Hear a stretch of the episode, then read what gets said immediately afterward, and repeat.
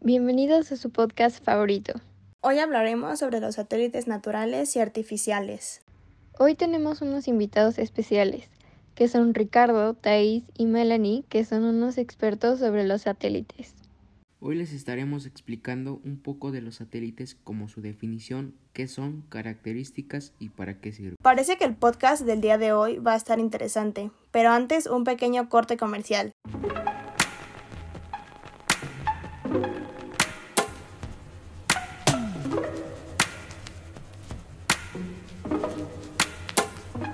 Thais, un gusto que estés aquí. ¿Nos podrías explicar la definición de un satélite? Claro. Bueno, un satélite es un objeto que orbita alrededor de un planeta.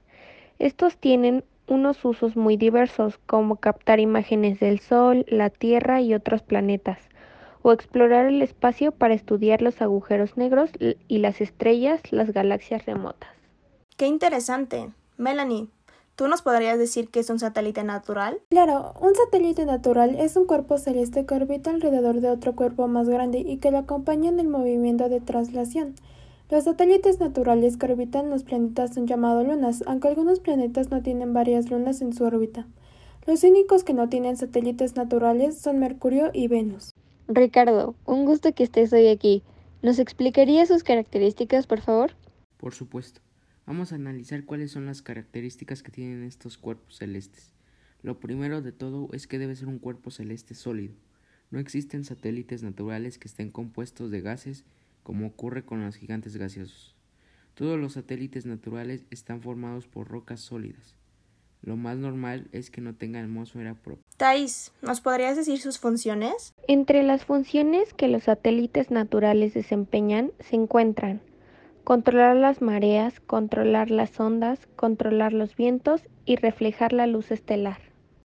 ¿Qué les parece un corte comercial y regresando nos explican los satélites artificiales? Sí, me parece bien.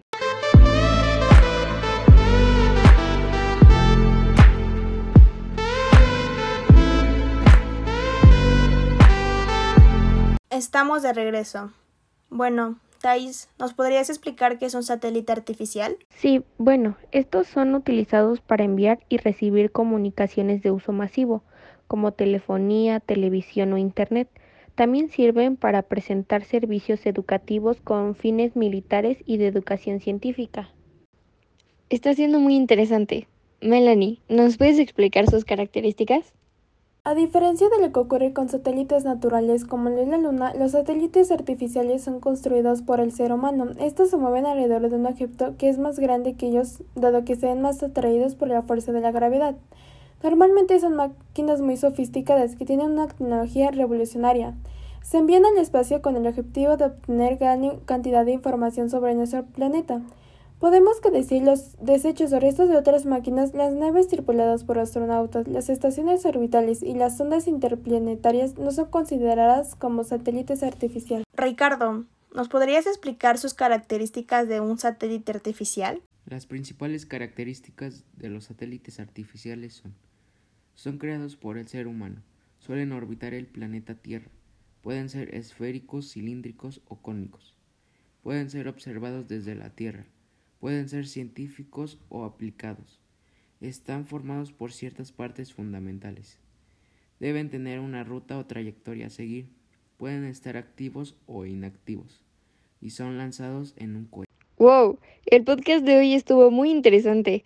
Muchas gracias, Ricardo, Thais, Melanie, por acompañarnos el día de hoy. Nos vemos en el próximo podcast. Hasta luego.